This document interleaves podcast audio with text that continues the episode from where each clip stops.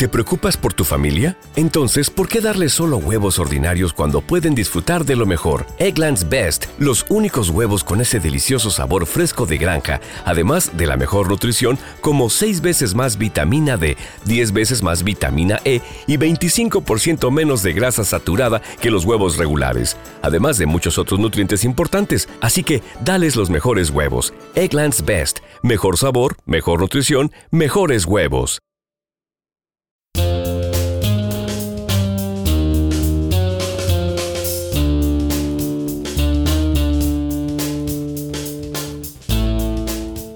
Y volvimos, el episodio 28 de Sin Palomitas de Maíz está aquí de regreso, nuestro episodio bimensual.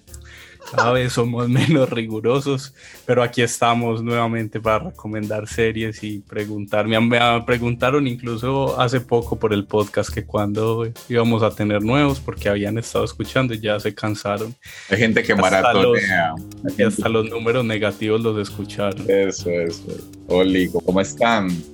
¿Cómo van, Felipe, Juan? ¿Cómo van? Yo, hay mucho, mucho trabajo, pero viendo un montón de series. Un montón de series. Oli. Y Felipe. Yo creo que más que, que listo, que, que bimensual, que 28 capítulos, lo más importante es que debemos estar cumpliendo dos años con, con este bonito proyecto sonoro. Dos años, así sea bimensual, pero dos, dos años haciendo podcast dos años hablando de series y dos años hablando de documentales. Entonces ahí el dato bonito, por estos días debemos estar cumpliendo dos añitos. Carly me confirma si sí. Es cierto, hace dos años empezamos con Sin Palomitas de Maíz y bueno, pues si llevamos 28 capítulos, quiere decir que por lo menos hemos hecho uno, más de uno al mes en estos dos años. Y más de 100, 110 series, más o menos. Más de eso, más. Y, eso significa que, que, si usted se sienta disciplinado a, verse todas las series que hemos recomendado, se le va a media vida. Y aún me estoy desatrasando de cosas de, que recomendó Carlos, que recomendó Felipe, Upload, de, que recomendó Carlos hace la última vez, no sé. Sí, el último episodio. Qué hijo la penúltima serie, qué hermosura, me la maratoneé. Esperando la segunda temporada, porque termina como necesitamos la segunda de Entonces me atraso despacio con lo que ustedes recomiendan porque ustedes tiran muchas cosas. Y, no, y, viéndolo en horas, un podcast tan largo como el de nosotros, entonces tenemos más de 280 horas de contenido. Eso no, mucha Es cierto, pero aquí hacemos la tarea, no con mucha disciplina, pero aquí estamos con un nuevo episodio. Y como siempre tenemos hoy una invitada, Juliana Rincón, arroba media material aún en Twitter. Juliana, ¿cómo estás? Bien, bien. Gracias por invitarme. De Juliana eh, aprendimos a enamorarnos de los podcasts, a hacer podcasts, que se podía hacer podcasts en cualquier lado. Gracias, Juliana, por todo. Ay, hace tanto tiempo. Hace tanto, hace tanto. Eres podcastera, pues fuiste podcastera dura un tiempo, eh, por eso lo... Claro, con blogo temático, eso sí que éramos juiciosos. Hace un buen rato cuando en la primera ola de los podcasts se podía decir. Zuckerberg era pobre. antes, antes de la primera ola de podcast. Juli, Juli es de los, de los antiguos en todas las redes. Eh, bienvenida Juli, gracias por aceptar.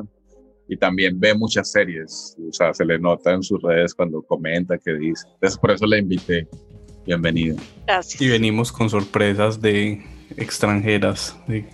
que ahora antes de empezar a grabar decíamos que si uno cree que ve muchas cosas, en este capítulo se puede dar cuenta que puede que no esté viendo todo, sino lo que Netflix quiere que veas.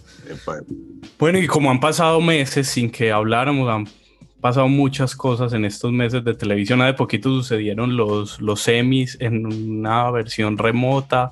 Creo que cada vez más la, hay contenidos remotos que se van a quedar. Deberíamos pensar también hacer un episodio donde demos cara de sin palomitas de maíz, a ver si somos capaces de hacer un, un ejercicio en vivo le damos una vuelta a esto. Lo estuve pensando mientras veía los semis. ¿Vieron los semis y los resultados? Cómo está cambiando la televisión, que hasta los premios se entregan desde las casas. Yo solo vi como clips que salían en redes, porque esa es mi, mi estrategia últimamente. Me salto los eventos largos y los comerciales y digo, alguien va a resumir las partes chéveres y veré eso. Y lo que más gracia me hacía era toda la gente celebrando y gritando cuando ganaba alguien, creo que fue Zendaya o algo así. Y después ahí mismo tienen el premio, o sea, es toda una actuación, ya sabían que había ganado, pero igual, igual hacen la fiesta. Eso me pareció muy curioso porque ya esta vez revelaron que los premios los saben desde mucho antes, la emoción es, es falsa y aquí se sabía porque el premio ni, ni, siquiera les tocaban el timbre en la casa y con el premio, sino que ya lo tenían ahí al lado en, en las salas. Carlos, cuando uno le invitan a un festival, te dicen, o sea, no te dicen vas a ganar, sino que te dicen venga al evento que te conviene, ¿cierto? O sea, eso es lo que ah, normalmente hacen y te dan un ticket y te dan una boleta. Uno ya sabe que más o menos está ahí, te van a mencionar. Eso no es mentira porque hay una preselección y eso. Y cuando usted sabe que va a perder, a pesar de que usted dice, yo tengo esperanzas, usted sabe, no ni te llamaron, güey. Usted sabe que vas a perder. Los premios son. Sí, los premios. aquí en esta, en esta edición, la gran ganadora, como en la categoría de drama, fue Succession, la serie de, de HBO. Y más bien como con pocas sorpresas. Pero sí, se delató que ya los Emmys los estaban muy avisados, tenían el premio allí en la casa, la estatuilla, y es una, ya veremos qué va a pasar con los premios y con la televisión confinada que seguro premiarán el próximo año.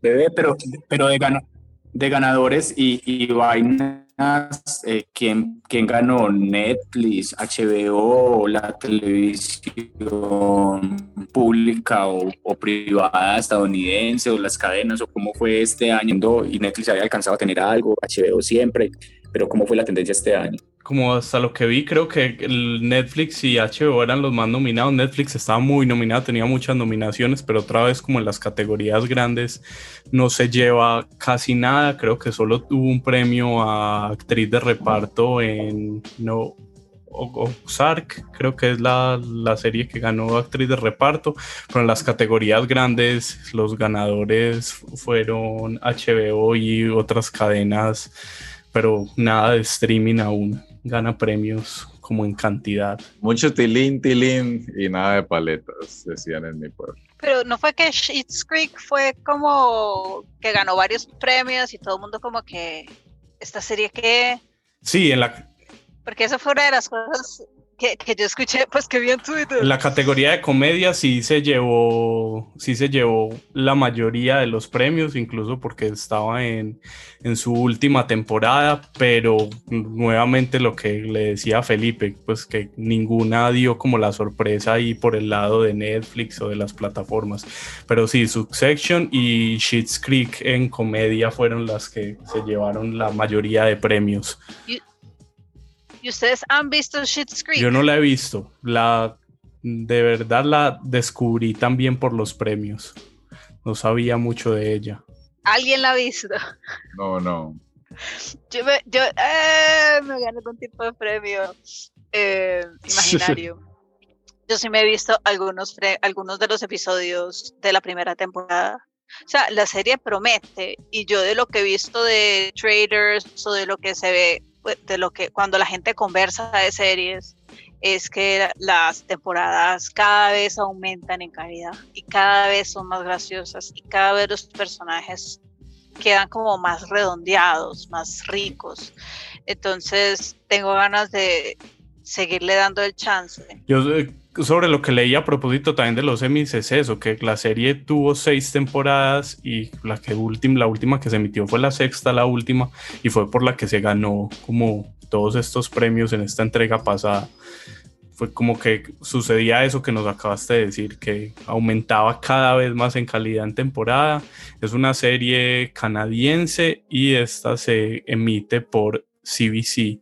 Hay que verla en me imagino que en, los, en las plataformas piratas aquí en Colombia, porque creo que no está en ninguna de las legales. Yo creo, sí, yo creo que en el Netflix gringo sí la pasan, pero no en el de acá. Y otra de las cosas es que el humor canadiense es diferente al humor gringo. Entonces yo creo que por eso también pegó, porque es refrescante, es un humor que no, no necesariamente es burlándose de otra persona, sino burlándose de sí mismo. Y creo que es una pequeña diferencia, pero por ejemplo, por ejemplo, para mí, que soy incapaz de ver series donde la, donde la vergüenza ajena es lo que genera las risas, a mí sí me gustaba, porque las situaciones era como que ellos, ellos se daban cuenta de lo ridículos que eran. Y hablando del humor, hablando del humor canadiense, ahora que me estoy viendo a Nicone, eh, pues lo que lo, que lo dices, a mí el humor inglés no me parece tan, tan chimba, pues como todo el mundo dice el humor inglés me parece muy normal. El humor gringo, como decís, es una cosa de burla del cuerpo, una cosa así, así todas básicas y me está gustando el humor canadiense. Pues como que lo entiendo, me parece noble, me río, pues es bonito, eh, ahora que lo dice. Habrá que ver entonces Sheets Creek, que tan premiada, y seguir viendo ese humor canadiense. Empecemos entonces a recomendar en este episodio 28 de Sin Palomitas de Maíz. Eh. Sin Palomitas de Maíz. Rodamos la ruleta a ver quién es el primero en empezar de la mesa. Y el turno en la ruleta para empezar el episodio 28 de Sin Palomitas de Maíz es para Juan David. Juan, ¿qué estás viendo? Volvemos. Hoy nos vamos con vamos para Escandinavia, de la mano de una serie que se llama Bron, Broen, que traducido al español sería puente, puente, más o menos. The Bridge en inglés, Bron es el puente en sueco y Broen es puente en danés. Son dos países vecinos. Eh, y el puente, porque el puente, porque hay un puente muy largo, un puente túnel de Oresud, eh, se llama El Puente, es una chimba de obra, búsquenlo y verá que se van a encantar y hay documentales de la obra y todo. Eh, sale de la mitad del Báltico por un túnel debajo del mar, sube, se eleva y une estos dos países tan distintos pues y tan iguales. Eh, entonces el puente túnel eh, sale de Suecia, creo, sí, de Mambo, de Malbo, ¿cierto? No sé si recuerdas eso, Carlos, que te la Sí, Malmo, Malmo, Malmo, Suecia. Malmo, Suecia, porque Malmo no es una capital, entonces sale de ahí, no tenía, pues no, tenía que ser como barato. Y además Mal, Malmo eh, tiene el aeropuerto muy cerca de donde salía el túnel. Entonces el túnel sale por debajo, eh, tiene túnel por debajo para que los aviones aterricen y que no cueste tanto. Y al otro lado, eh, Noruega, que sí, de, Dinamarca, perdón, Noruega, Dinamarca, eh, si tenían una necesidad, era que pudiesen pasar los barcos por debajo, ¿cierto? Entonces el puente se eleva de tal manera que pasen los grandes barcos marineros por ahí y conecte con la ciudad de Dinamarca. 16 eh, kilométricos, se construyó eh, en ocho años sin sobrecostos y además provocó una cosa rara, que Finlandia, un país que está arriba de ellos, se tuviera carretera con Europa por primera vez. ¿Sí me entiende? Pasó un montón de cosas con esa obra. Entonces esta serie, Bron Broen, eh, es una serie pol policíaca hecha por la televisión sueca, más la televisión de Dinamarca, más la televisión eh, alemana. O sea, las tres televisiones públicas se unen y para poder hacer una cosa robusta, brutal, porque tenían en el guion o en la base de, la historia una cosa potentísima y dijeron, bueno, juntémonos, aquí Telecafé, Telecaribe, Teleantioquia, juntémonos, ¿cierto? Estoy haciendo ahí una broma, pues, pero es más o menos así, las televisiones públicas. Y, si se juntan para hacer algo. A ver si no hacemos una serie chiquita, sino una cosa más, más tesa, ¿cierto? Y les salió una preciosidad. ¿Cómo comienza la historia? Eh, comienza con una víctima eh, que está tirada en el puente, mitad de Malbo y mitad de Copenhague, ¿cierto? O sea, como en la línea, la divisoria del puente. Ahí dejaron una muerta, y una, entonces, claro, las dos policías llegan y dicen, ¿a quién le toca este caso? Pues eh, a usted o a mí, ¿no? Un pedazo está a mi lado, otro pedazo está a mi lado. Entonces tenemos que unirnos para encontrar este crimen, ¿cierto? Y las dos policías se unen y, y comienza una serie policíaca hermosa, hermosa. Carlos, que la ha visto, eh, que no la ha terminado, ¿cierto? Pero sí tenés una sensación, ¿no? Recuerda la sensación de la serie, ¿no? Sí, creo que estuve revisando hasta dónde la vi, creo que vi hasta mitad de la segunda temporada, pero la primera, no me acuerdo por qué llegué a ella, tal vez...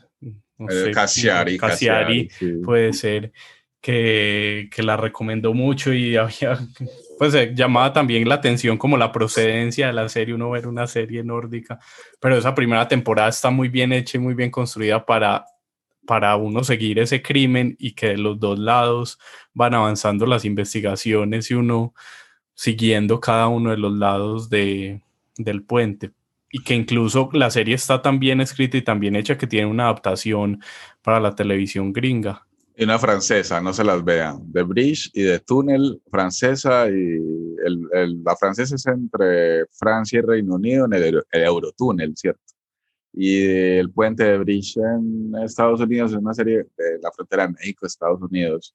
Cassiari y mitad de la gente que habla de buenas de series dice no se la vean, son horribles. En cambio, la, Norue- la Dinamarca y Sueca es una chimba tiene un personaje que llama, el personaje principal, una de las investigadoras, Saga Noren, Saga, una policía más tesa de Malvo, eh, con ciertos rasgos de personalidad muy particulares, pero, pero eso mismo la hace una investigadora poderosa, que duda todo el tiempo, pero y no tiene filtros. Es mi personaje favorito femenino, forever, de todas las series, forever, Eh, porque siempre hace lo que le da la gana, eh, siempre tiene la razón, siempre le vale verga lo que digan los otros, es honesta, es inteligente, es una buena amiga. Solo hay que tenerle un poquito de paciencia. Cassiari dijo hace un tiempo que era como si Sheldon Cooper fuera sueco y tuviera Asper, Asperger, más o menos. Y del otro lado, en las primeras dos temporadas, está Martin Roth, no sé cómo se pronuncia ese, ese apellido. Ellos mismos se ríen de eso, porque los suecos no son capaces de pronunciarlo, ¿cierto? Pero es uno de los, es un gordito, un policía sueco, o sea, lo, eh, eh, de Dinamarca, ¿cierto? Es eh, más honesto, es gordito. Los de Copenhague son más relajados, los suecos son como más rígidos, más políticamente correctos, pero este man es, un- es honesto a medida, eh, a medida de una policía corrupta. Y como es danés, es más relajado, te se deja barba, es un ser humano y entiende los casos, entiende los seres humanos que están investigando, que están entrevistando, y ahí está su encanto. Esa pareja, qué hijo de puta pareja tan hermosa, que el todo evoluciona, tiene matices humanos, puede ser la mejor pareja de, de detectives que yo haya visto. Eh, la cosa ocurre en la- ambas eh, oficinas de policía, eh, y como todos los crímenes escandinavos, son sutiles, inteligentes, malvados y profundamente dañados de la puta cabeza. Esa gente está enferma. O sea, no son crímenes normales, un cuchillo. No sé, Carlos, si todavía lo recuerdas, pero son cosas horribles, horribles. Sí, que incluso pues en la primera temporada, que es lo que uno va descubriendo en la medida que va avanzando el crimen, pues que entiende que está muy bien armado eso y, por, y le da todo el sentido a que sea un crimen entre dos países, pues que Epa, epa. de entrada parece como absurdo que si justo están en la mitad del puente, entonces tienen que haber dos países, pero creo que el crimen mientras se va armando justifica todo eso, que, el, que ese cuerpo haya aparecido en toda la frontera. Desde Colombia, desde esta lejanura, vemos que son muy fríos, que son unas sociedades perfectas. Y allá se nota que una más que la otra es perfecta, eh, una más seria que la otra, una más educada que la otra, una que tiene mejores ciencia que la otra, y así se la pasan en la serie. En Europa también eh, se cuecen habas, pues, ¿cierto? Allá también pasan estas vainas. La vida es más barata en Dinamarca, pero el trabajo es más chimba en Suecia. Entonces el puente une a la gente de Dinamarca que va a trabajar en Suecia. Pero la gente de Suecia se va a ir a Dinamarca porque es más barato, más chimba. Y el chiste es ese. eh, que es como el Simón Bolívar en Cúcuta. eso es de los daneses y le, meten- los suecos le meten la culpa a los daneses por relajados, porque normalmente el, el- el asesino es dan- de, o el que la caga es de Dinamarca, pero el que la salva es de Suecia, pero el que es el que eh, está pensando toda la jugada es sueco siempre. Es una cosa ahí cultural que uno la siente. Eh, pero los de Dinamarca dan las moralejas, así, así, una chimba. Cuatro temporadas, me la tragué una tras otra, con despacio porque es muy ruda, o sea, te pone a pensar mucho porque son muchos hilos. Es una, eh, cada capítulo es mejor que el otro, la trama es mejor que la otra. Por lo menos las dos temporadas iniciales son recomendadas a la perfecta, porque son obras maestras, ¿cierto? Porque son, eh, no son tramas como manías ni nada, y son muy dolorosos y al mismo tiempo te sorprenden. Eh, claro, te puedes ver independiente, pero bacano que veas la evolución de los personajes porque, porque los personajes crecen mucho y se desbaratan y se, les pasan muchas cosas, no, no hago spoilers. Y no se enamoren, advertencia, no se enamoren de nadie porque el que se enamora pierde. Y si pierdes es que te, pueden, te puede ir muy mal con el personaje que te enamores porque te lo pueden matar muy feo, te lo pueden violar muy feo, te lo pueden torturar muy feo. O sea, ojo, no se enamoren, están advertidos. Un guion perfecto, una producción impecable, helicópteros, todas las cámaras en todos los lugares, buena narración, unas actuaciones, una chimba una frialdad tremenda, el frío se siente en, la, en el trabajo de, iluminación y de fotografía, la música es otra onda, es, de allá, eh, otras lógicas, buenas historias de asesinos, una serie lleva un cachito más lejos de las de todo de siempre, me gustó mucho, es la mejor serie escandinava de todos los tiempos porque me he visto solo esa de escandinava, pero no estoy mintiendo en el resto que, que digo. Eh, muy recomendada, muy recomendada la tercera y la cuarta temporada. Se van a otro lado, hay otras, o, cambian de personajes principales, Saga se mantiene, pero viene alguien muy bonito también, que me, enamoré también y, y, me pareció que también llevaron en la, en la atención, en las investigaciones, en los asesinatos, a otros lugares que no, no creía. Me sorprendió siempre, es una serie que me sorprende siempre.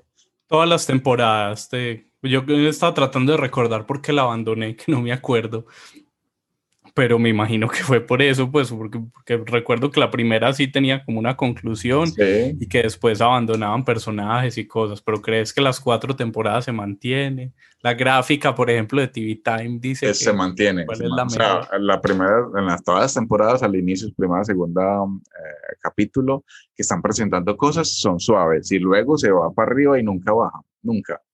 Eh, es una serie que se mantiene mucho. Eh, lo que pasó es que en la segunda temporada el personaje de Dinamarca tuvo problemas, dijo no estoy de acuerdo con ese guion, ¿cierto? Si se la ven, entenderán por qué, porque le va como un culo eh, y se lo merece y, es, y sí, todo me entenderán cuando se la vean.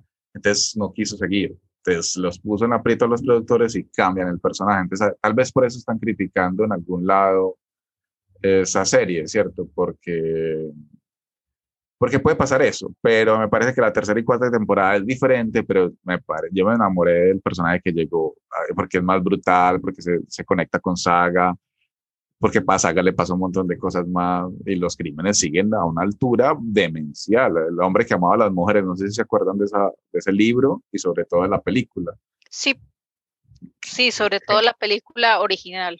Eso, que es muy buena, esa es la buena. Entonces, eh, Juli. Eh, no, bueno, mentira, mentira. La, la, gringa también es bien, pero. Por ahí, por ahí entré yo y me gustó, y luego no entra la, la sueca, y luego se mete uno el libro que, que le despedaza la vida a uno, ¿cierto? Es el libro de mierda. Porque esa gente son pulcros en unas casas de vidrio perfectas y abajo en el subte tienen el torturadero. Así son, así son los suecos, así son los de Dinamarca una cosa terrible. Entonces, para no hablar más, porque el tiempo está, ya acabó, Bron Broen, recomendadísima, muy recomendada. Saquen un mes, dos meses para que se la vean despacio, pero para que se la vean sin parar. Vámonos con el, no sé, con el tráiler, con, sí, con el tráiler que muestra el puente que siempre está ahí en el opening de, de la serie y, y la música, la música muy recomendada, amigo. Por aquí estaba buscando, no sé dónde está disponible en este momento, pero seguro en su aplicación de series piratas favoritas, Bron Broen, la serie sueca danesa. Hay que bajar la pirata, en las primeras temporadas muy baja calidad porque estamos en el año 2011-12 y luego se sube la calidad y bueno, en fin, hay recomendado Piraten. Pero creo que en algún punto estuve en Netflix, eh, la estaba por aquí buscando, pero yo no la encuentro. Pero busquen y vean Bron Bro en la serie sueca danesa de crimen para que conozcan y vean otro tipo de series. Ahí nos vamos con el tráiler.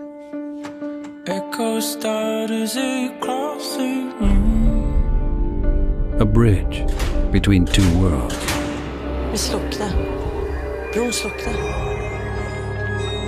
Ja, det var så att i 45 sekunder kanske. A bridge between good and evil. And between two cops of two nations. Saga Norén länskrim. Københavns politi. Ligger hon i Sverige eller Danmark? What looks like a single crime Altså, den ene ligger i Sverige, og den anden halvdel ligger i Danmark.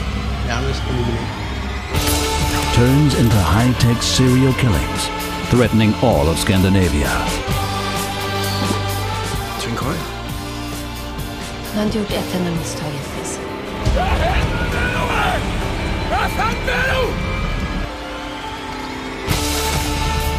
A trained killer on a sinister mission. Acabamos de escuchar el tráiler de Bron Broen para que la busquen la recomendación de Juan David en este episodio y ahora nuevamente la ruleta para ver quién es el siguiente participante. Y ahora toca mi turno en la ruleta y yo como siempre voy a empezar con una pregunta para que conversemos, para que hacer más conversada este espacio, la pregunta de siempre. ¿Cómo les va a ustedes con, con las series, con las películas, con ese mundo de, superhéroes, de, toda esa fantasía de héroes que nos han vendido esas grandes franquicias de DC, de Marvel? ¿Qué tal les va con eso? ¿Ven, consumen ese tipo de contenidos? Eh, yo, la, yo lo he consumido, pero no, no sé, o sea, por ejemplo, yo pregunto, ¿y quién es fulanito? Y todos, ¿cómo no sabe quién es fulanito? Esa es parte vital de la historia. Es como, no, yo me he visto como las cuatro películas que pasan así en la tele, que uno la agarró, que, que uno estaba aburrido en Netflix y la ve, o sea, sin disciplina. Eh, no me, no me molestan, pero son lo que son, película gringa de superhéroes, verano, y ya. Ay, basta de superhéroes, basta. Estoy mamado de esa infantilidad. Me parece muy precioso verla a mis sobrinos, primitos, inclusive amigos felices yendo a las 12 de la noche a ver una serie, una serie, una peli de superhéroes y están matados con las series de superhéroes. Pero, Marica, el creador de V de Venganza dice eso. O sea, los superhéroes infantilizan el pensamiento y siempre creen, y eso pasa en el mundo político también, que un mesías, un superhéroe les va a llegar a salvar la vida. Eso es mentira, nunca va a pasar eso. Entonces, esa cantidad de series de superhéroes me tiene mamado. Yo no me las veo, me veo, como dice Juli, las que son, o sea, para conocimiento general. Eh, me veo la que ven, eh, muestran por ahí, una vez en cuando y me la veo en 3D y paro ahí. Yo estoy del lado de, de ustedes, lo que acaba de decir Julián y Juan David. Yo también veo lo que lo de cultura general. Creo que me quedé como siguiendo historias en, en los Batman de, de, Nolan. Creo que hasta ahí vi y como que dije, puedo seguir y ser riguroso y cuidadoso. Pero entonces creo que esta serie le va a gustar a Juan David por eso mismo, por el basta de superhéroes. Y es una serie que habían pedido que la recomendáramos por Twitter. Vanessa Bustamante, que estuvo invitada en este podcast, nos escribió hace unos meses que habláramos de ella. Yo dije, yo la vi, pero voy a esperar a que esté disponible la segunda temporada para hablar de ella. Y es una serie de Amazon Prime Video que se llama The Voice. Tal vez han visto que han hecho mucha publicidad de esta segunda temporada.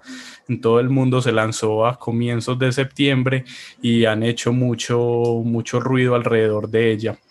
Es una serie basada en un cómic del mismo nombre de The Voice. El cómic está escrito por Garth Ennis y dibujado por Derek Robertson y cuenta la historia de un mundo como el nuestro que tiene superhéroes. Y tiene unos superhéroes como una Liga de la Justicia, como la que hemos conocido de toda la vida de, de DC, que tiene un, no sé, un Superman, un Batman, un Flash. Aquí son personajes muy similares a esos. Tiene la, Liga de la Justicia de Boy, se llama Los Siete y tiene siete superhéroes como muy, muy icónicos y está el líder como de esta Liga de la Justicia es Homelander o Vengador en la, en la traducción latinoamericana y es un Superman o un Capitán América, es como la la versión del patriotismo gringo hecha superhéroe, algo que ya hemos visto con Superman o con el Capitán América. Y, y es quien dirige esta, este grupo de los siete, que es una esta Liga de la Justicia. Pero lo curioso que tiene The Voice desde el principio es que esta, estos superhéroes están manejados por una multinacional, una empresa muy grande, una corporación que se llama Boat, que maneja todos los superhéroes. Entonces ellos manejan, hacen las películas de estos superhéroes, hacen los productos de los superhéroes, tienen los parques de diversiones de los superhéroes y se encargan como de todo, de todo alrededor de generar dinero con unos superhéroes que realmente existen en el mundo. Entonces se encargan de, de lo bueno como en términos de lo bueno que puede ser el capitalismo y el mercadeo y de lo malo, porque también tener a unos superhéroes y gestionarlos desde una empresa tiene como repercusiones en otros sentidos. Como desde donde empieza la historia de The Voice, que es que conocemos un personaje que se llama Hughie, que es un, un joven normal que vive en Nueva York y trabaja en una tienda como de electrónica y, sí, y dispositivos de tecnología y vemos que un día sale del trabajo, se encuentra con su novia y en la calle ella se baja de la, como de la acera al, al borde de la calle y en ese momento pasa Audaz o que es una versión de Flash de, en este mundo de, de The Voice y se la lleva, haga de cuenta como si fuera un, un camión y acaba con ella y la mata porque es el hombre más veloz de la tierra y pasa por encima de ella sin verla y la mata.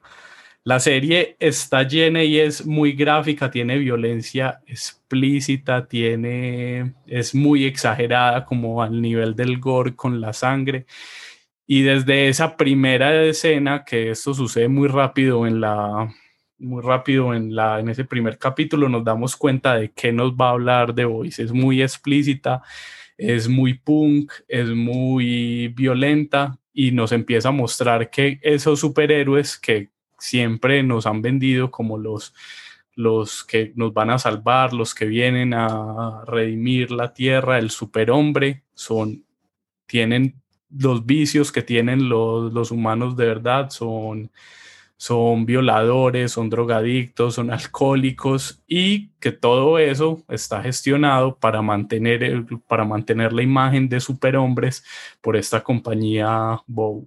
Entonces, a partir de este hecho que les acabo de contar de la muerte de la novia de Hughie, eh, empieza como el a ver cosas que como ese, ese trasfondo de los superhéroes y se encuentra muy rápido con un personaje que se llama Billy Butcher, que es un ex, un agente de la CIA que su, su gran motivación es una venganza personal contra Homelander porque también tuvo pues como problemas personales con él. Y esto es lo que sucede en el primer capítulo, pero a la par en la primera temporada vemos que, que lo que se va a convertir en lo que, de lo que habla el título de la serie, en The Boys, que es un grupo como de, de rebeldes, de renegados que están buscando luchar y acabar con eso de los superhéroes que no es tan, no es tan magnífico como lo vende el marketing y buscan destapar todo lo que hay detrás de ellos. Y a la par de todo esto que está sucediendo, lo otro que vemos es que Vogue, la empresa que gestiona los superhéroes, tiene algo que está ocultando desde el principio. Esto lo vemos muy rápido desde el primer capítulo que lo mencionan, que es el compuesto V, que más adelante lo vamos a saber, pues esto es un, un spoiler pequeño, el compuesto es una un, como un compuesto químico que crea los superhéroes, es lo que hace que, los superhéroes nazcan y se formen y lo que hace esta corporación es que crea el compuesto, es una, el negocio de ellos realmente es la farmacéutica y se lo da a los niños desde muy pequeños para generar los superhéroes. Entonces la serie con, con el paso de los capítulos nos vamos dando cuenta cada vez más de esos dos bandos, del bando de los superhéroes que no son como los pintan, que tienen sus, sus peores vicios y demonios y cada vez salen más a la luz. Y el, y el lado de los de The Boys, que son como este grupo de rebeldes eh, liderados por Billy Butcher y con la ingenuidad de este de este protagonista que es Huey, que empieza a aparecer y a buscar como pues a descubrir cosas alrededor de los superhéroes.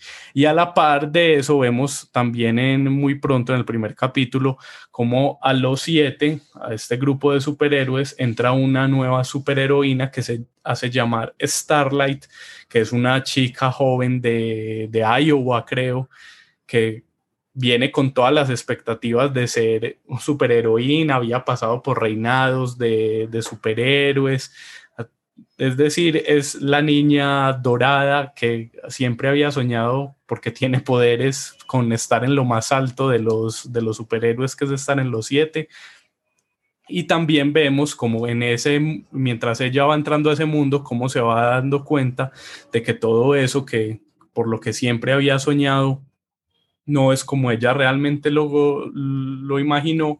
Y también muy pronto se conoce con Huey, el personaje que, al que le acaban de matar a su novia, uno de los superhéroes, y juntos se van dando cuenta como... Y se van enamorando. Sí, claro, evidentemente se van a enamorar. Serie, eso. serie de Carlos tiene que tener amor, o sea, sí, eso no, falla. Güey. Entonces eh, se van enamorando y también se van dando cuenta ambos como lo que hay detrás de eso.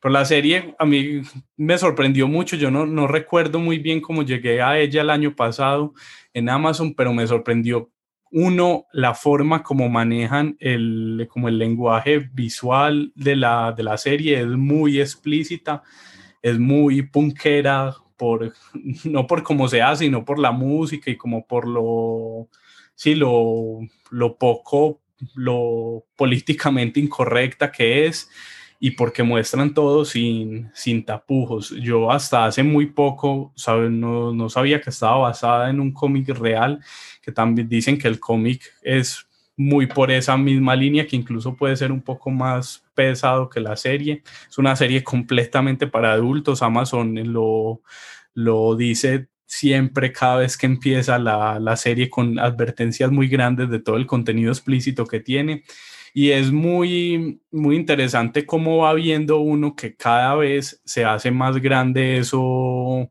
eso, esos demonios que tiene Vogue y que esconde detrás de los superhéroes, porque empiezan a hacer cosas como más allá de, de lo que podría ser mal un superhéroe, pues que va a salvar el mundo y destruye media ciudad, también vemos que ellos empiezan a, mover otras cosas políticas como de pedir que los superhéroes sean la defensa nacional, entonces que en una guerra no vayan los militares, sino que vayan los superhéroes, o que detrás de este compuesto ve que, que es como la joya de ellos para poder crear personas con poderes, empiecen a, a existir también supervillanos creados, pues como que también sí pueden crear superhéroes, ¿por qué no crear supervillanos para que el negocio de los superhéroes se mantenga? Al, al, al que le matan la novia, ¿en qué, en qué capítulo le, le, inyectan superpoderes? Pues hasta ahora no le han inyectado. Ah, bueno, sigue, faltan temporadas, porque eso va a pasar, va a pasar. Juan David con su intuición de guionista. que va. Vale. Pero seguro que sí, pues hasta ahora en este momento uh, se la, vamos en la segunda temporada, tiene ocho capítulos. En este momento que estamos grabando este podcast ya han emitido siete de ellos y muy seguramente va a tener una tercera temporada. Incluso hace poco contaron que va a haber un spin-off de la serie como sobre superhéroes universitarios, como que detrás de esta corporación Boat van a contar la historia de dónde se forman los superhéroes y cómo nacen. Esperemos que sea igual de buena que, que The Voice, porque hasta ahora me, me ha gustado mucho y pues cuando vi la primera temporada me la vi toda de un tirón, que así fue que la lanzaron. Y ahora estoy viendo la segunda temporada, la están lanzando semanalmente en Amazon y él sigue con el mismo nivel de la primera. Premisota, muy buena premisa. Se nos, pues, eh, y la calidad es como una ciudad, esas ciudades que no sé si existen, no sé si es la estética de Amazon, ni idea, pues no, no tengo la plataforma, pero Bloa 10 está haciendo que es como una ciudad moderna donde puedan pasar cosas muy sangrientas y la vida sigue normal. Muy bonita, me la va a ver. eh. Aquí sobre todo muy sangrientas. Esta creo que para eso, para los escépticos de los superhéroes, y por eso les preguntaba al principio como esa relación, porque yo nuevamente soy como de esos, pues no, no sigo la- las franquicias y los universos, me, me sorprende mucho. No, tampoco hay que saber como de, superhéroes, de superhéroes y como entender esos mundos. Creo que aquí es muy fácil entender a quién le están hablando, cuáles son esos símiles y que está muy, muy claro ese como de dónde parten para criticar a los superhéroes, que es como todo lo que nos han vendido y decir esto es solo una obra del capitalismo. Incluso en algunas cosas me, me recuerda a, eso que hablábamos en el episodio anterior del presidente y del fútbol, porque aquí claramente muestran que los superhéroes los usan como, como estrellas de rock o como farándula, nada más, que son productos de consumo para que la gente consuma mucho y, y se y se enamore de personajes que no son tan bonitos, pues que tienen muchas cosas oscuras detrás. Esa es The Voice, que está en Amazon Prime Video, dos temporadas. Seguro cuando escuchen este podcast ya va a estar la segunda muy completa para que la vean y, y nos cuenten también qué les parece y que, de qué lado de, están ustedes, con cuáles superhéroes se quedan. Nos vamos entonces con el tráiler de The Voice. The greatest superhero team the world's ever seen. The Seven. Is there anything I can help you with? I'm not gonna piss you about, Huey. I heard what happened to Robin. You ain't alone, son. Soups lose hundreds of people each year to collateral damage. I can't stop. I can't stop. That's where I mean the boys to come in. Spank the bastards when they get out of line.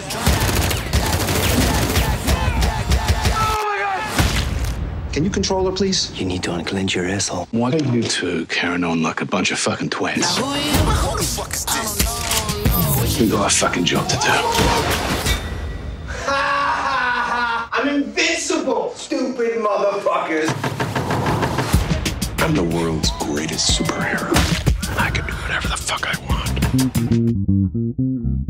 Ahí estaba The Voice, la serie de Amazon Prime Video de los siete, los superhéroes de Amazon, para que la busquen y la vean en Amazon Prime. Y nuevamente la ruleta en Sin Palomitas de Maíz. Y esta vez es el turno para Felipe, el momento más esperado de este podcast, quien tiene más fans que escuchan este podcast solamente por esperar la recomendación de Felipe. Felipe, ¿qué nos traes hoy? Que yo sepa, son tres fans, eh, mi mamá y otras dos personas ahí que siempre están pendientes de... eh, Uno es Juanse, que es gran oyente, y otras personas, pero no, no son tantos los fans. Eh, bueno, chicos y chicas, eh, hoy quiero hablar desde una serie de Prime. Hoy Prime se, se nos metió mucho en, en la retina y es una serie que tiene un nacimiento muy bonito. Hay en las vanguardias artísticas eh, de los últimos años eh, un asunto con algo llamado la narrativa ilustrada. Y la narrativa ilustrada es muy poderosa, que en cada una de ellas eh, ocurren un montón de cosas. Solamente con una imagen, con una ilustración, hay acción, hay reflexión, hay análisis. Entonces hay unos personajes desde hace muchos años que están, en vez de hacer el, escribir un libro, hacen un, libro, pero en vez de ser escrito, es a punta de ilustración. Son libros eh, de ciencia ficción, hay otros de romance, hay otros un- en este momento de, de- del siglo XXI tiene un espacio muy importante en, en- en el cyberpunk, por ejemplo, y en, y en otros géneros eh, literarios y artísticos. Y la serie que yo quiero hablar hoy es, hizo ese camino bonito de ser primero un libro ilustrado de alguien llamado Simon Stalling. Stalling, Stalling mi sueco mi, mi, sueco no es muy bueno. Hoy volvemos a, a en, en, este capítulo, en esta parte, volvemos a Suecia, como ahorita con, con, con la serie de Juan. Y es a Suecia y a Amazon, estamos ahí rondando. Y es, y es, es un chico que se encargó desde hace muchos años hacer libros eh, narrativos ilustrados, pero que tienen que ver con un poco con la ciencia ficción y con el retrofuturismo. Entonces él hace unos dibujos increíbles que tienen que ver con aparatos, con mundos que él se ha ido creando, que tienen que ver un poco como con los ochentas, eh, pero con cosas súper tecnológicas y con y sobre todo que él plantea un lugar eh, en el mundo, en Suecia, un pueblo eh, donde existe una fábrica subterránea que se llama El Bucle y donde en ese bucle trabaja la gran mayoría de gente del pueblo, pero es donde se investigan y se hacen todas las pruebas, pero sobre todo las experimentaciones sobre las grandes preguntas de la humanidad. Por las grandes preguntas de la humanidad, es como las que hace Carlitos antes de que empiece el podcast de él. Y es, en serio así, preguntas súper importantes sobre el amor, sobre la muerte, sobre la vida misma después de la muerte, sobre transponer cuerpos y un montón de cosas que, que allá abajo, en ese pueblo, hay una especie de, no es una fábrica, es un, cuartel general de ciencia donde investigan todas estas cosas. Digamos que en las ilustraciones eh, de este señor en ese libro, que tiene el nombre de Tales from the Loop, como se llama la serie, está, está plasmado este, este pueblo. Eh, alguien eh, ¿cómo es que se llama? Los, un showrunner eh, conoció pues la obra un poco de, de, de, Don Simón y decidió llevarlo a Amazon Prime Video y es una serie original de Amazon Prime que tiene que ver con, las, con este libro eh, de narrativa ilustrada. Hicieron ocho capítulos eh, que tiene que ver con, con ese pueblo, con, que tiene que ver con unas historias asombrosas, con esas preguntas de, de la humanidad que siempre nos han inquietado y con un ambiente muy, como les decía ahorita, que tiene que ver con los 80, eh, pero que tiene que ver con, con, esa posibilidad de que la tecnología domine un poco la vida de cada uno de nosotros y, también cómo, cómo esos grandes experimentos van respondiendo cosas que están ahí, como esas grandes preguntas de la humanidad, cómo podemos irlas eh, afrontándolas. Entonces, es una serie que mezcla un poco el pasado y el presente eh, y el futuro eh, con, una, con una, unos grandes misterios desde el subsuelo y sobre todo que busca, busca desde los personajes pintorescos, de, no, pintorescos, con los personajes típicos de un, de un, pueblo sueco o de cualquier pueblo en, en el mundo, eh, desde los jóvenes o de los, con los adultos, con, con los dilemas que puede tener un, un joven desde el amor y otras vainas, o el querer ser popular, hasta los dilemas que pueda tener un, un adulto.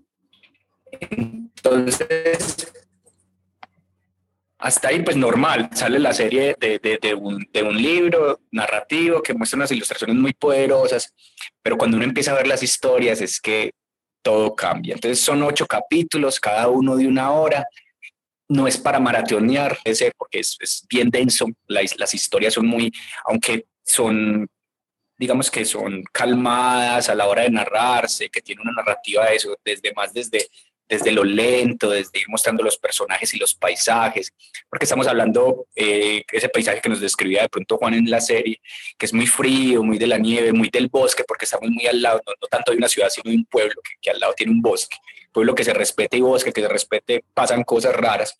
Y en medio de ese pueblo hay, hay cosas raras. Por ahí, eh, no, y, raras es como desde, desde la visión desde la ciencia ficción, más objetos extraños que en algún momento funcionaron, o un poquito como les hablaba ahorita de los retrofuturistas. Entonces, Ocho capítulos, eh, ya me vi los ocho, un poquito como a qué va cada uno. En el primero es un encuentro de una niña, eh, es, muy, ese capítulo es hermoso. Una niña se, está con la mamá, la mamá es súper, súper emocionada y gomosa con las historias del bucle, trabaja en el bucle, o sea que trabaja allá abajo y, y está que le sale un experimento, está que le sale algo y la niña eh, tiene un poquito abandonada a su hija Eh, la niña un día se va para, la, para el colegio, la, la, la muestran estudiando, parchada en un colegio normal como los colegios suecos, y cuando se devuelve para su casa, la casa no está. O sea, la casa donde la niña vive no está, está el espacio, pero no está la casa. Y ahí sucede una cosa muy bonita con, con un encuentro de ella con alguien.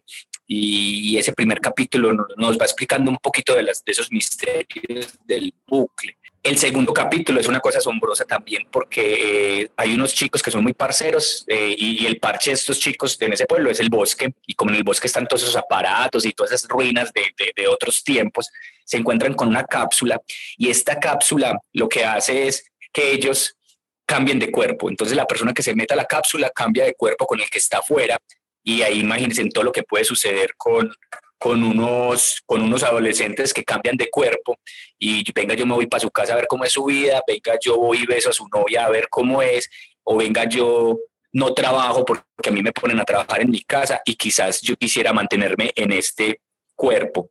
Eh, luego hay un capítulo también hermoso. Bueno, y los capítulos son de una hora, son muy densos, uno los cree muy lentos, pero es que nos van mostrando de verdad la historia eh, de esos personajes y cómo interactúan con esas tecnologías.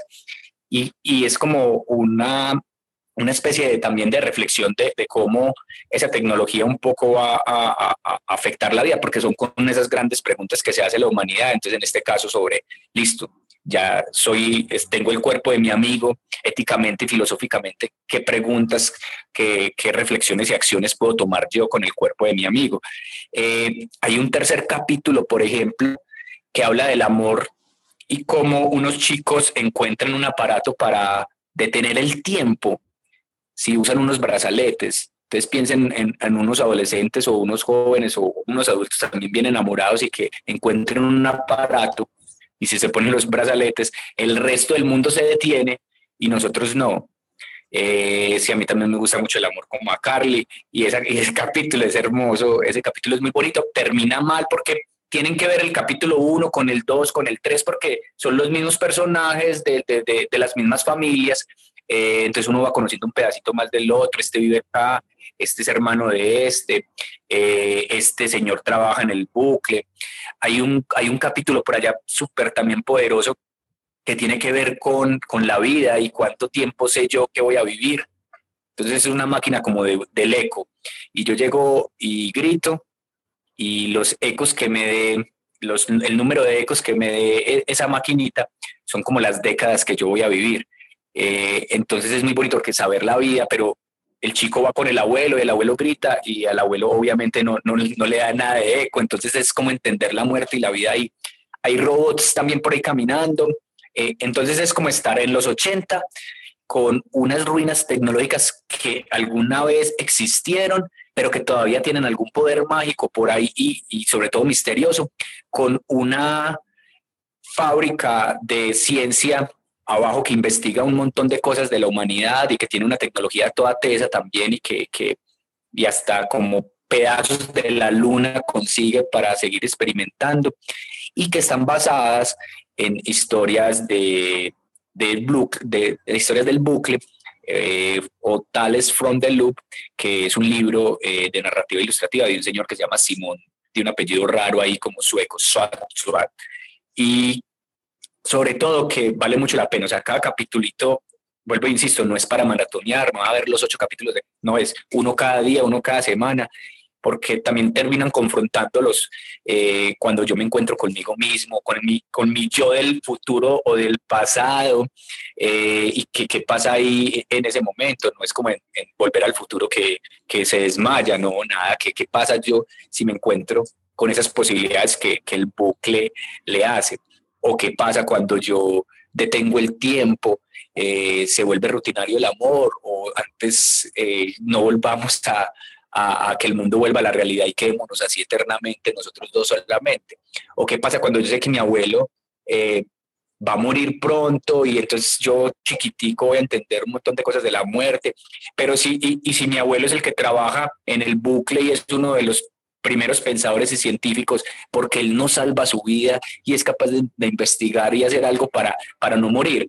Entonces es una serie que, que a los amantes de la ciencia ficción les va a encantar desde la narrativa que proponen pues con sus historias y este pueblo sueco y, su bucle, como ellos lo llaman, eh, como ellos lo llaman, o su loop, pero también con esas historias de, que tienen que ver con unos seres humanos, que los cruza esas tecnologías, que los cruza esos, esas, esas preguntas y esas posibilidades de los misterios y a ver cómo toman unas acciones.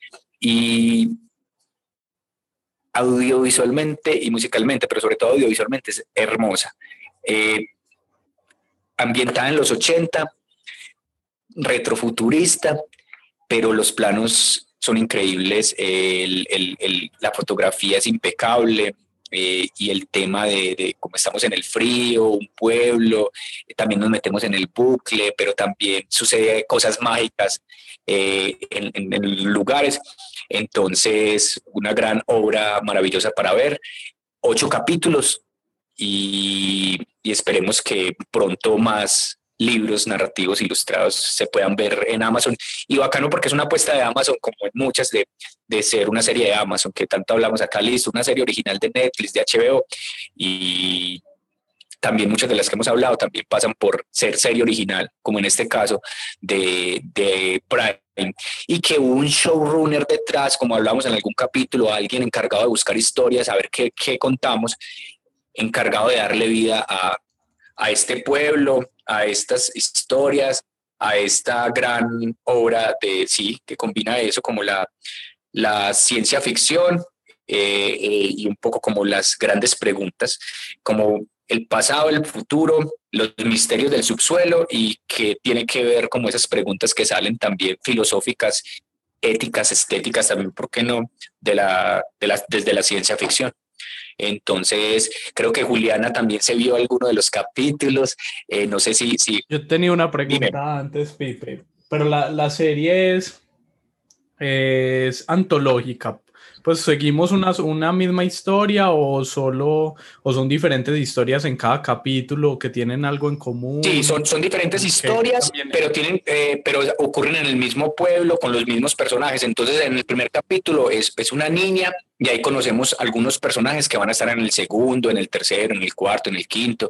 Lo mismo en el segundo capítulo vemos una chica. Pero no hay un protagonista claro. No, yo creo que es el pueblo, el bucle. En, en últimas, hay unos chicos que salen más que otros pero en general cada capítulo tiene como su protagonista, pero sí son historias que uno entiende que en la primera esta es la mamá de este chico y que en la segunda eh, sigue siendo la mamá del chico, pues no, no, le cambia ahí un poco, entonces sí, sí tiene que ver las, las historias.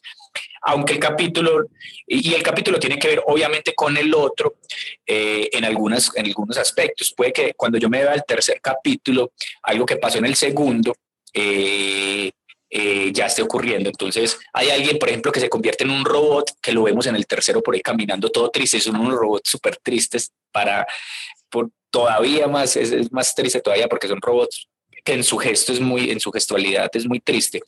Y, también uno entiende por qué está triste en últimas ese robot. Eh, entonces también se trata como de eso, como de, de historias que tienen que ver eh, de ese pueblo y de ese bucle, pero cada capítulo yo creo que tiene una vida propia y que y unas búsquedas propias desde esa pregunta misteriosa a resolver o desde ese, eh, desde ese misterio que nos ofrece esa tecnología y que nos permite hacer cosas. A quien no le va a gustar saber cuánto va a vivir o de tener el tiempo con la parcera que ama o o trasponer el cuerpo con Juan David o con Carlitos. Yo, yo por ejemplo, viendo yo que, no, no, que nota ser Carlitos Parce, o sea, ser Carlitos, o sea, Carly, no, yo, pero, No, nosotros decimos al contrario con Felipe. No, no, no. Para no vivirlo en propio, sino en Felipe.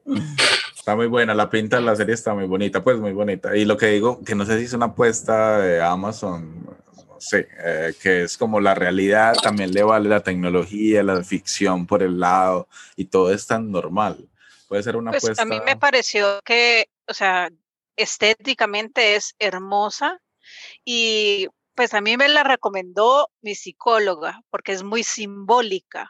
O sea, habla muchos temas que son más grandes que uno, más grandes que la unidad familiar, más grandes, o sea, son temas universales.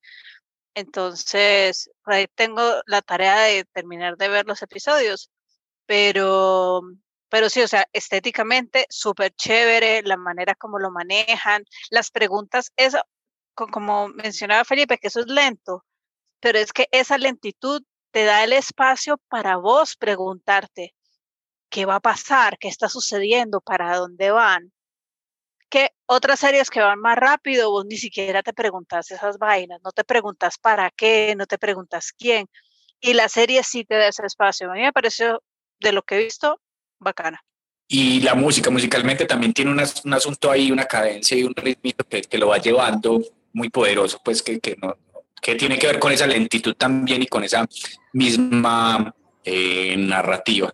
Eh, Amazon Prime, ocho capítulos, creo que también la pueden encontrar ahí. Juan que hablaba ahorita y ponía el ejemplo de Upload, creo que hay una apuesta interesante de Amazon también por eso, como, como dices, de crear, de crear esos pueblos, lugares eh, que, donde la tecnología se cruza un poco con, con esas grandes preguntas, porque en Upload también pasa pues mucho esas grandes preguntas después de la muerte, por ejemplo, ¿qué voy a hacer si todavía sigo viviendo en una virtualidad?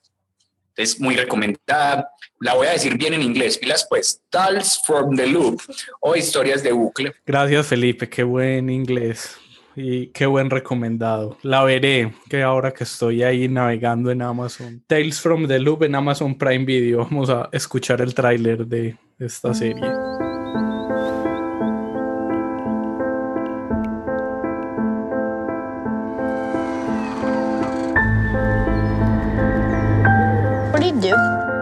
When someone says something's impossible, I prove it's possible.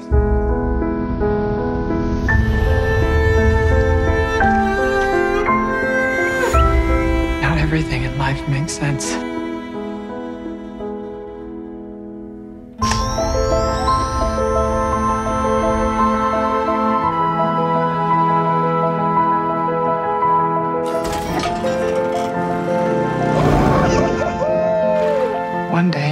Years from now,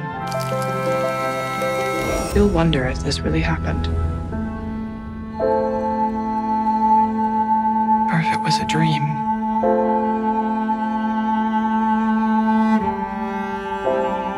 Everyone is connected to the loop in one way or another. Y estamos ya casi llegando al final. Tenemos una sorpresa. Hace rato no teníamos un audio de alguien que nos quiera hablar sobre series. Si usted se anima y quiere contarnos en unos cuantos minutos sobre la serie que nos quiere recomendar, nos escribe a Twitter o a cada uno de nosotros a nuestras redes y nos dice quiero hablar de esta serie y le recibimos un audio ahí por WhatsApp para que nos cuente. El de hoy es de Juan Arellano, ¿cierto, Juan David? Sí, es de Lima, Perú.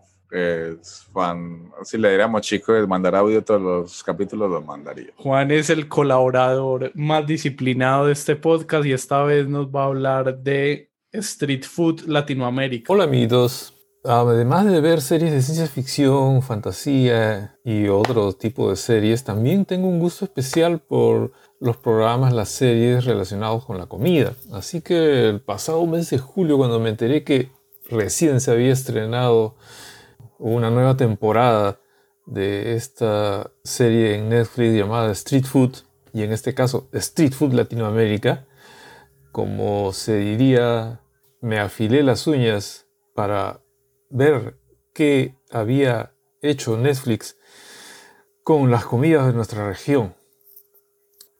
Habría que definir muy bien el concepto de qué es comida callejera. Para algunos puede ser una cosa y para otros no. En mi caso particular, por ejemplo, es street food, comida callejera, es comida en la calle, ¿no? En, en la vereda, decimos nosotros, este, acá en Lima, ¿no? En ambulantes, gente que está ofreciendo su comida en una carretilla o realmente caminando por ahí, ¿no? O en puestos algo más grandes, pero también en la calle, y en este caso puede ser en un parque, en una esquina ancha, ¿no? en una avenida amplia, etc. Y lo que no es street food para mí es eh, comida en mercados obviamente es una categoría diferente porque comida en mercados tampoco es este, restaurantes de categoría, ¿no? O sea, en cuanto al nivel, ¿no? Pero bueno, en todos los casos, prácticamente, por lo menos acá en Limas, en cualquiera de, de estas categorías que estamos hablando, se come muy bien. Bueno, tenía pues la curiosidad de ver en este programa cómo se había retratado la comida callejera de, de Lima. Quedé un poco no muy satisfecho, la verdad. O sea, lo presentado muy bien.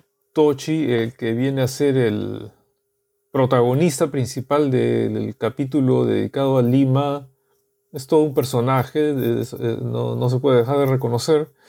Y el resto también este, son personas más o menos conocidas, ¿no? Pero, ah, por ejemplo, este eh, muchacho Toshi tiene un local, es, es, un restaurante pequeño en sí, pero mm, a mi parecer no es street food. ¿Y qué sí, qué sí sería street food y no está representado en este programa? Eh, los desayunos, por ejemplo, es muy típico, es muy común, es muy usado eh, desayunar en la calle. Eh, los trabajadores, los estudiantes que tienen que salir temprano, no les da tiempo para más.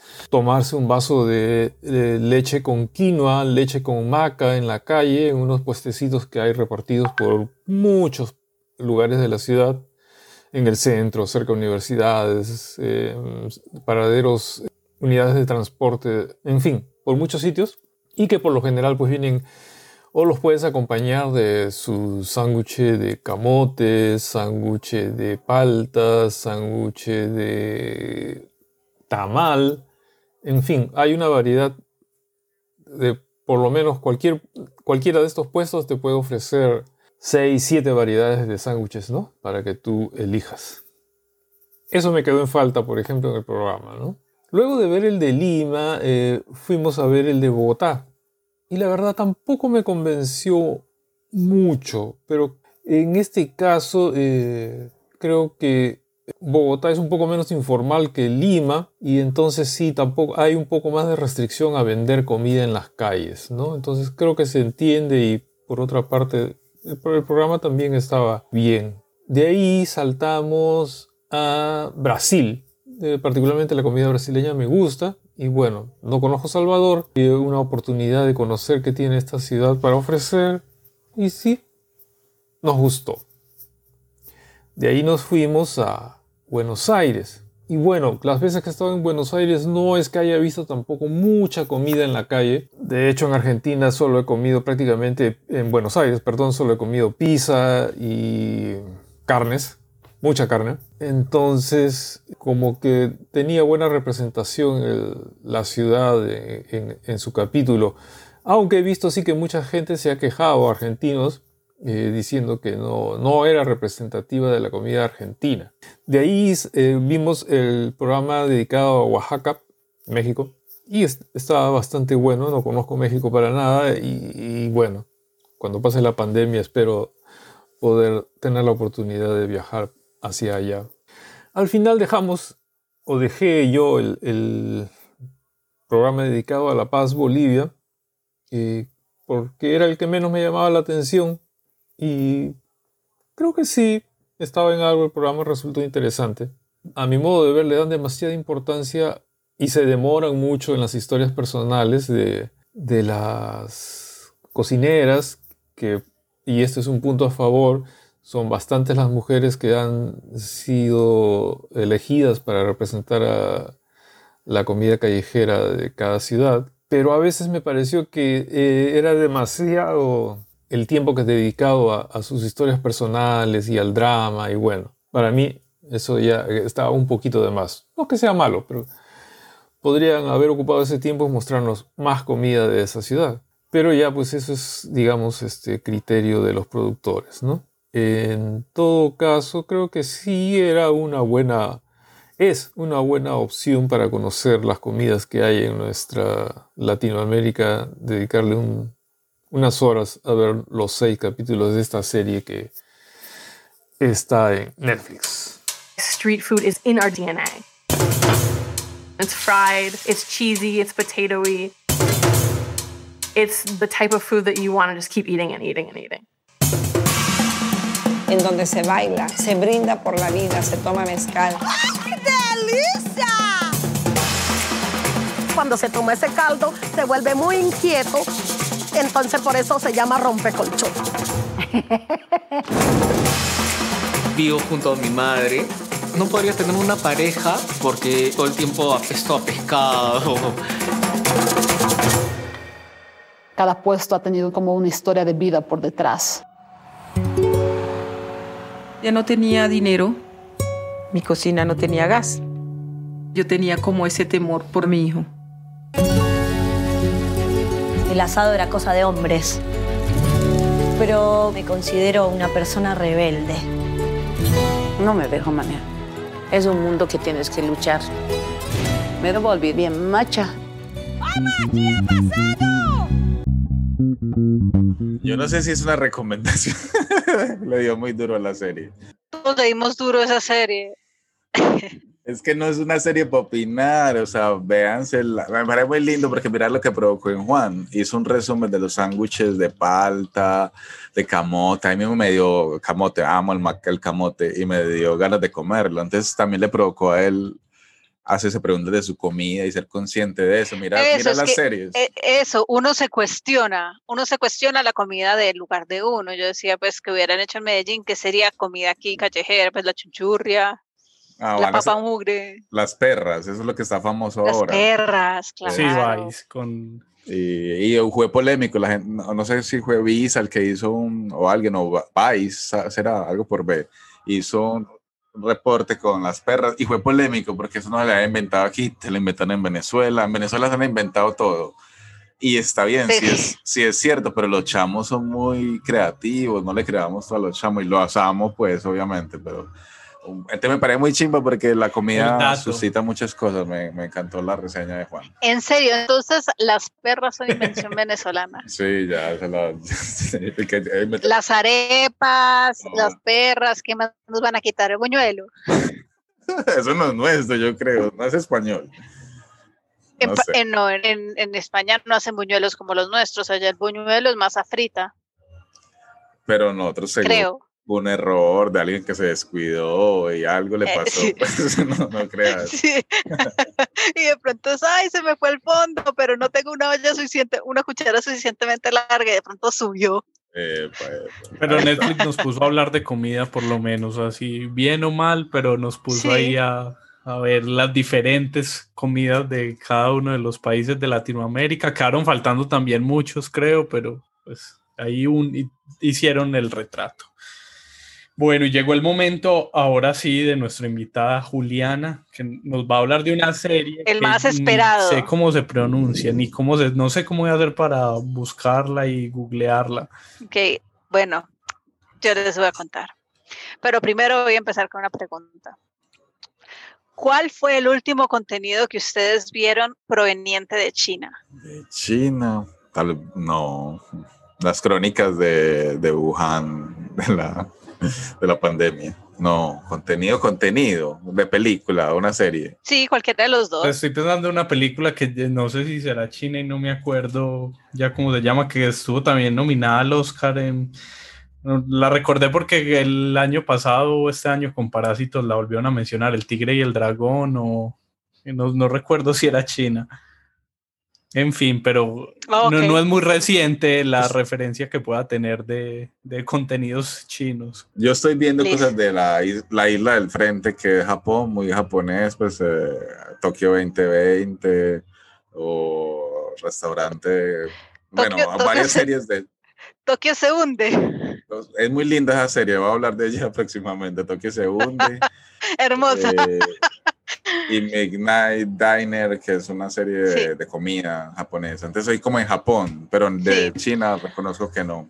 Yo estaba igual, o sea, yo me veo relativamente bastante contenido de Japón, de Corea incluso, me veo series, em, películas, pero de China, yo eso es lo que me acordaba, el tigre y el dragón, pero más que el tigre y el dragón, yo me acordaba de las películas de Kung Fu que daban en la televisión cuando yo era una niña en Perú.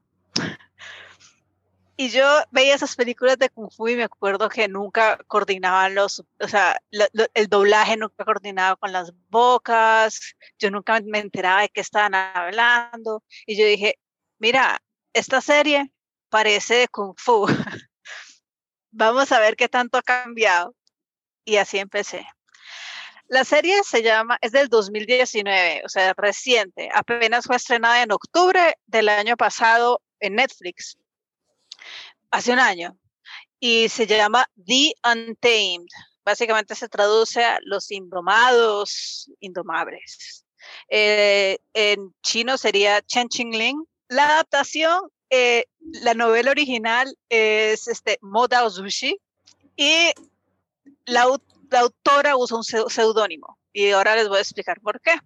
Esta autora tiene por lo menos tres series en este momento al, al aire o en producción. Em, y es Moxiang Tongxi. Y eso se traduce como a pan de carne, porque es un obvio seudónimo. Entonces, es una adaptación de una novela BL del género ciencia y ya les voy a explicar qué son esas ciencia Ciencia es básicamente el tigre y el dragón. O sea, es un... Mm, bueno, es como... Más o menos. Bueno, es un género de fantasía china que está influenciada por la mitología china, el taoísmo, el budismo, las artes marciales chinas, la medicina tradicional china, las religiones folclóricas chinas, todo lo que sea chino. O sea, al gobierno chino le encanta. Es como cultura para todos. Em, pero la, la parte anterior de Xianxia es que era una novela BL. Entonces, B de bueno, L de largo eso en inglés, eso es como una frase corta para referirse a que es una novela donde personas, donde dos hombres van a o sea, van a tener una relación entre ellos, técnicamente.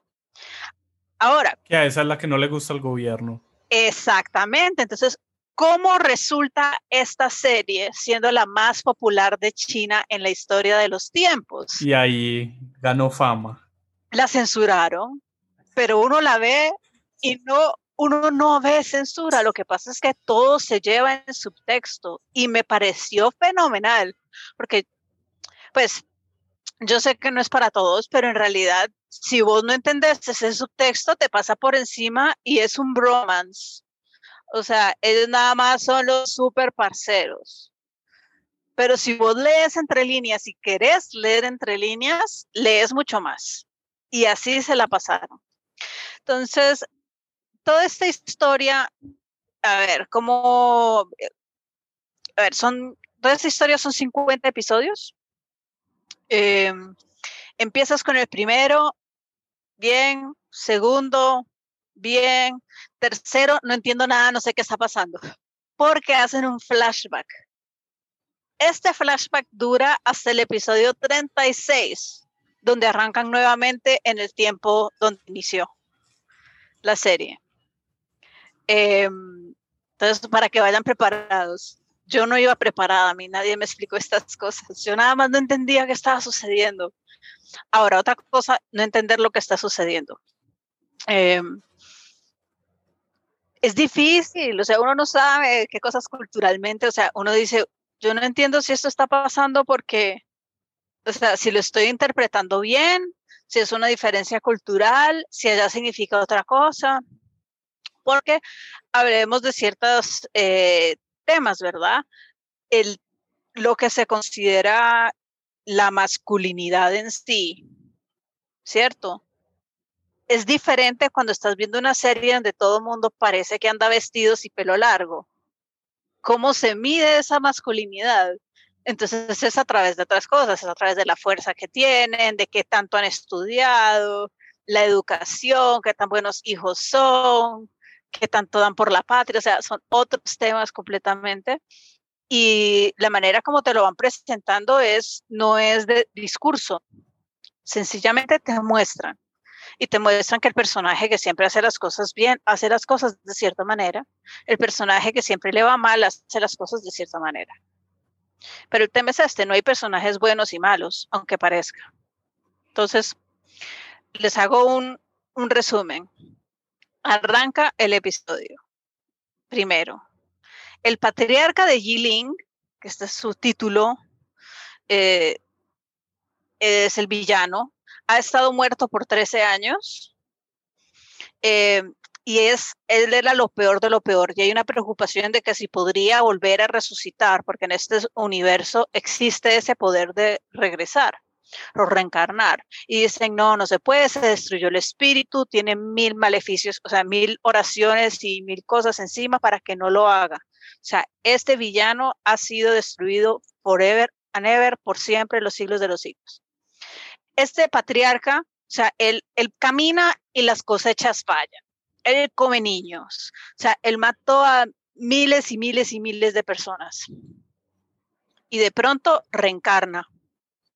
Pero está en otro cuerpo. Y está en otro cuerpo porque el único, o sea, lo único como falla del plan mágico de que estuviera siempre esté por fuera es que alguien sacrificara su vida por él. Pero él es el villano, villano, ¿quién va a sacrificar su vida? Pues alguien lo ha hecho y le ha dicho, tienes que vengarme. O sea, yo he sacrificado mi vida para que regreses y tomes venganza por mí. Pero se le olvida decirle cómo es que tiene que tomar esa venganza. Y eso significa que el patriarca va a morir si no cumple este, esta condición. Entonces, encima, de, entonces ya ahí empezamos y uno dice, pero este no era el héroe de la serie. Es ese que aparece. Cambian ya todo. Sí, Cambian es, es los como, roles. Ese, pero él aparecía en la carátula. O sea, uno queda como, ¿cómo puede ser el más malo de los malos? Si es ahí y te empiezan a mostrar y el tipo no es malo. Y ahí es cuando uno empieza como a intrigarse y decir, aquí hay algo interesante. Este señor, en todo lo que se ha visto hasta ahora después de reencarnado, lo que ha hecho es ayudar y ser buena gente. O sea, que es la vaina. Entonces, obviamente hay un misterio que es lo que es el hilo conductor de toda esta serie. Es un misterio que tienen que resolver. Este misterio no saben, pero está atado con esta misión que él tiene para resucitar. Entonces, él se da cuenta que es matar gente o que muera cierta gente, porque obviamente hay unos demonios que entran a la casa y se matan a unas personas, y entonces a él, él tiene unos rasguños, unas heridas que se curan, y coincide con el número de personas que falleció, que trataban muy mal a la persona que habitaba el cuerpo en el que él está. Entonces él dice, ok, pero ¿quién es la tercera o cuarta? O sea, ¿a quién más tengo que matar? Y no sabe, no tiene idea, no, no hay ningún papelito escrito, no hay nada. Entonces, la serie, yo empecé a verla y quedé reenganchada. Y yo no sé si ustedes, qué tanto ustedes pueden hacer maratones de películas en un idioma que no conocen. O sea, uno necesita cierta dedicación. No, y también yo creo que se necesita un contexto, lo que decías ahora de, como entender también estereotipos y cosas, hay que de verdad meterse también a estudiar cosas del contexto, lo que hablabas de la masculinidad, aquí viendo el tráiler es cierto, todos hombres pelilargos, que hay que entender también y meterse muy a fondo a lo que se está viviendo en ese contexto de, de la serie. Sí, sin embargo, a pesar de eso, o sea, esas son todas las preguntas. La otra era como quién es quién, todos se ven iguales y son horribles, pero todos, o sea, no, yo reconozco los personajes en cualquier serie por el del suéter azul, sí. el del pelo largo, y aquí todos son muy parecidos y cuando van a estudiar juntos y todos tienen el mismo uniforme, yo era, ¿cómo hace uno? Y de pronto vas aprendiendo solo al verlo y vas aprendiendo y vas aprendiendo los nombres. Aquí viene el tip número dos.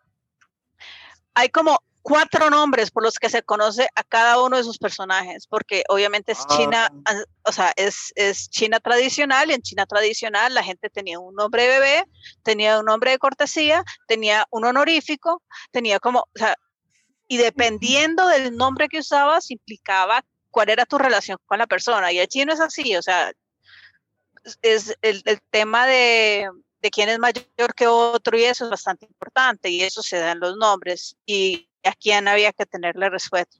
Entonces, para que sepan, nada más, cuando escuchen Wei Wuxian, es el, el que aparece al inicio, el reencarnado, el patriarca de Yiling, el Yiling, Lao Tzu, o también le dicen Wei Ying. Pero cuando le digan Wei Ying, ustedes ya van a saber porque eso es más avanzado. Y el otro personaje, el que sale de blanco, porque hay uno que sale de negro y otro sale de blanco, y uno de es el malo y el bueno. El otro personaje es eh, Lang Wangji, también conocido como Lan Chang o Han Wanjun, que es el honorífico. Pero, pero, pero te veo muy suelta con el chino. O sea, ¿qué pasó? También estás estudiando lengua. Yo me obsesioné con esta serie de una manera que ustedes no entienden. Yo me obsesioné, yo decía, necesito saber más, necesito entender más. O sea, ¿por qué tienen el pelo largo? ¿Por qué le están pegando? ¿Por qué no lo puede, por qué no se pueden meter juntos a bañarse en el río?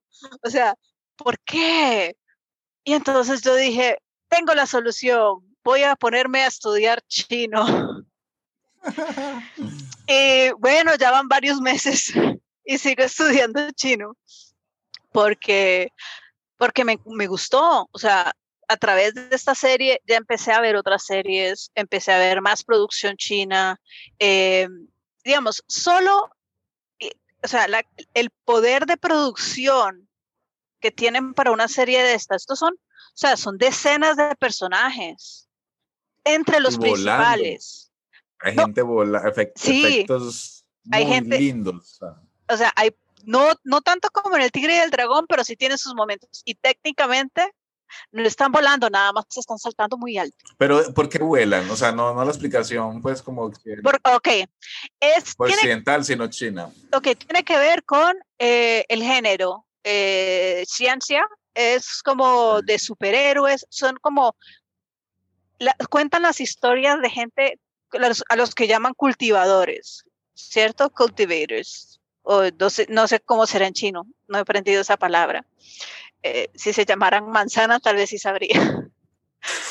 vale. Pero los cultivadores, en realidad, ellos están haciendo un, están siguiendo un camino de cultivar su cuerpo, cultivar su mente, cultivar su espíritu, sus habilidades para llegar a la inmortalidad.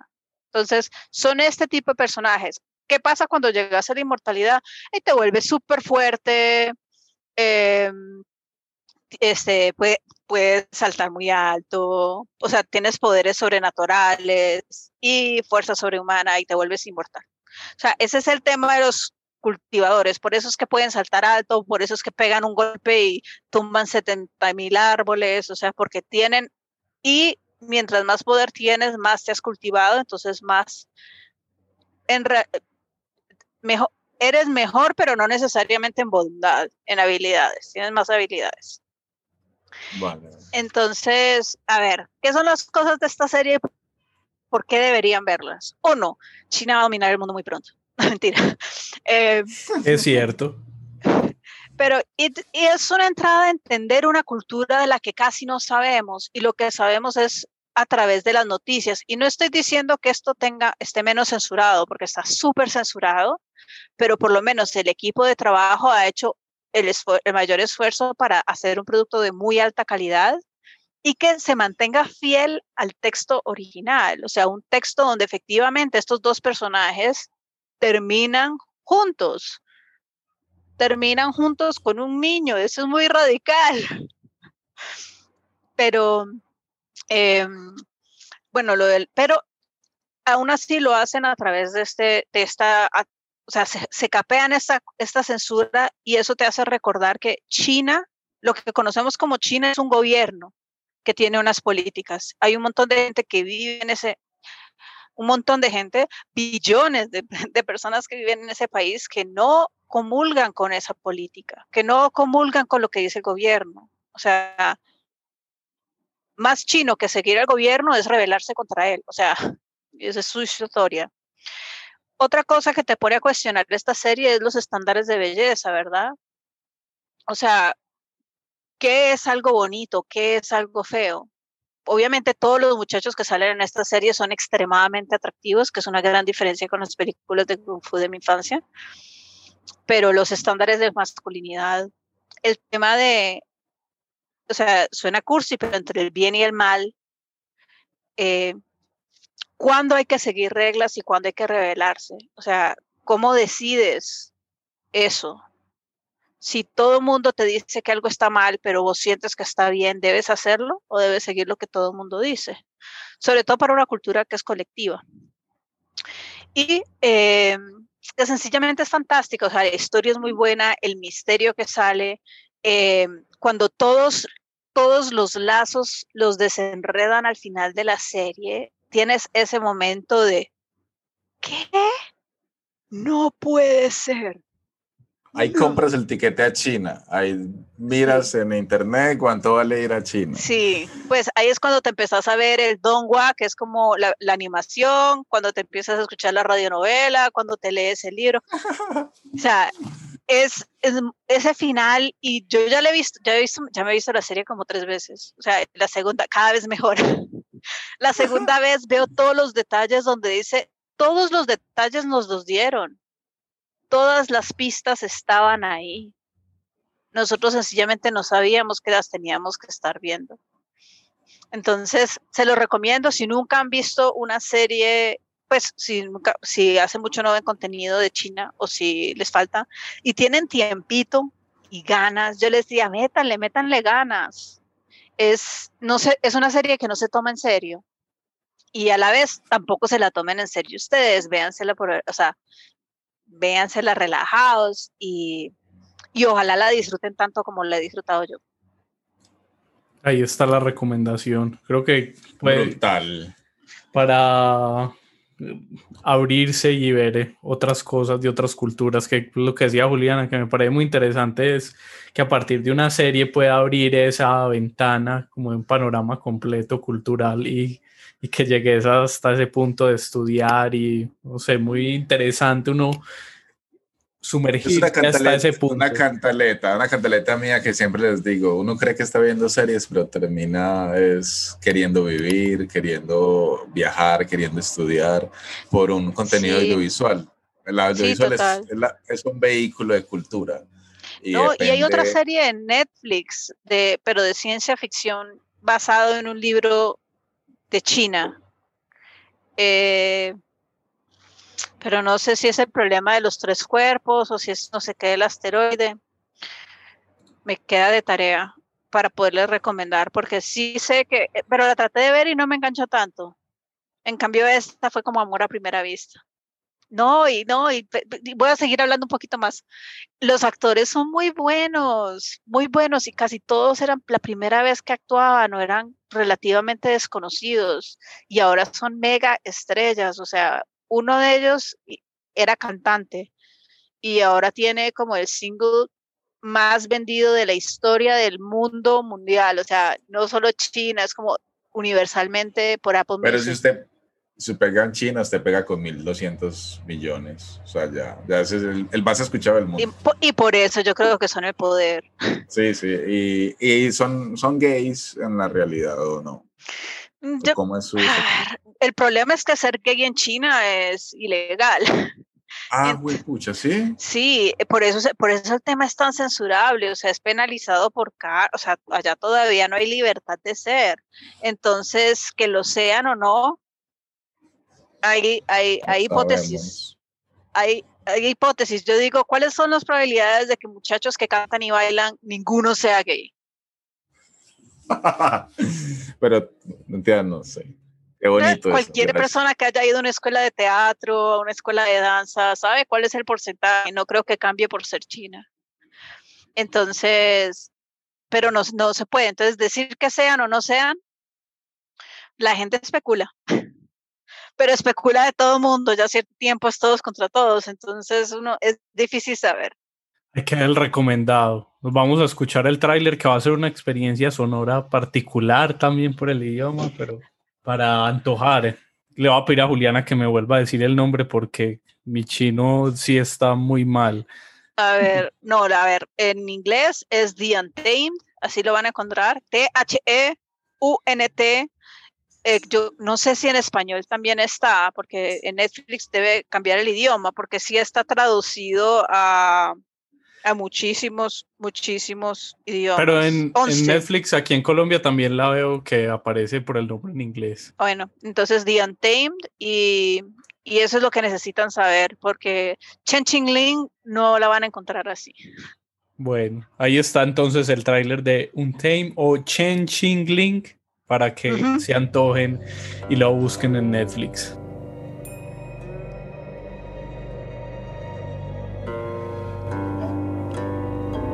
十六年了，像一场梦一样。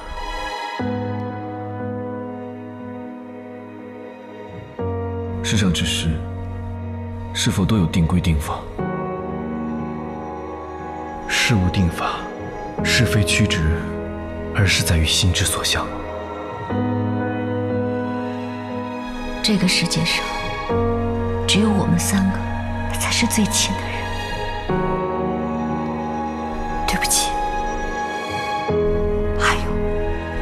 谢谢你。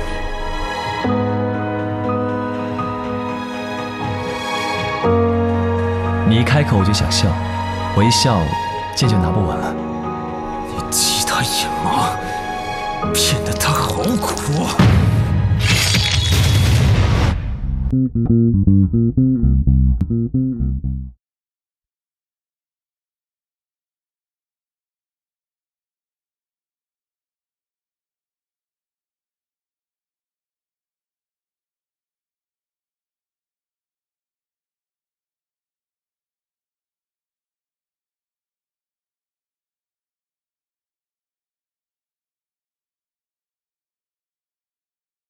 Y con esto llegamos al final del episodio 28 de Sin Palomitas de Maíz a Juliana que nos antojó de explorar China por medio de series. Muchas gracias. Y no sé si tienen algún otro recomendado adicional antes de que nos vamos. Sí, uno rapidito, High Score, eh, de la historia de los videojuegos, la nostalgia de los videojuegos, muy televisiva, no alcanza como para hacer una reseñita acá, pero sí, sí vale la pena, toda la pena del mundo, si jugó, si recuerdas las horas que pasaste al frente del televisor con, un, con una consola NES, no sé, hasta con un Family, ahí está la nostalgia, High Score en Netflix. Yo, esta probablemente ya la han recomendado y si no, qué, qué terrible. Eh, Agretsuko. Está también en Netflix, es animación japonesa, no es infantil, es muy buena, ya va por la tercera temporada. Yo quiero recomendar una película que se llama Perdí mi cuerpo, eh, que está en Netflix. Eh, yo sé que es de series y documentales, pero es una película que es muy linda, es animada, es francesa y cuenta la historia de, de una mano que está buscando su cuerpo. Es bien poderosa y es una hora y media ahí para estremecerse mucho desde las emociones. Buena, muy buena. Ahí están los recomendados adicionales de Sin Palomitas de Maíz y con eso llegamos al final de este episodio. Si quieren estar aquí conversando con nosotros, enviarnos audios, nos escriben ahí por Twitter, sobre todo donde estamos, o a nuestras redes sociales. A Juliana y a Juan David y a Felipe, muchas gracias. Nos escuchamos en el próximo Sin Palomitas de Maíz. Listo, muchas gracias por invitarme. Chaito. Chao. Bienvenidos a Geico Deportes, donde la pasión es enorme como nuestros ahorros. Estamos con Marcos, quien dice ser el mayor fanático del fútbol en el mundo. Así es, tan fanático que todo lo celebro como un locutor de fútbol. O sea, dices gol. No, grito ¡Gol! Pero, ok. ¡Wow! Ese es el grito de gol más largo que he escuchado. ¿En serio? ¡Ah, qué felicidad! ¡Gol! Geico, somos grandes fanáticos de ahorrarte dinero.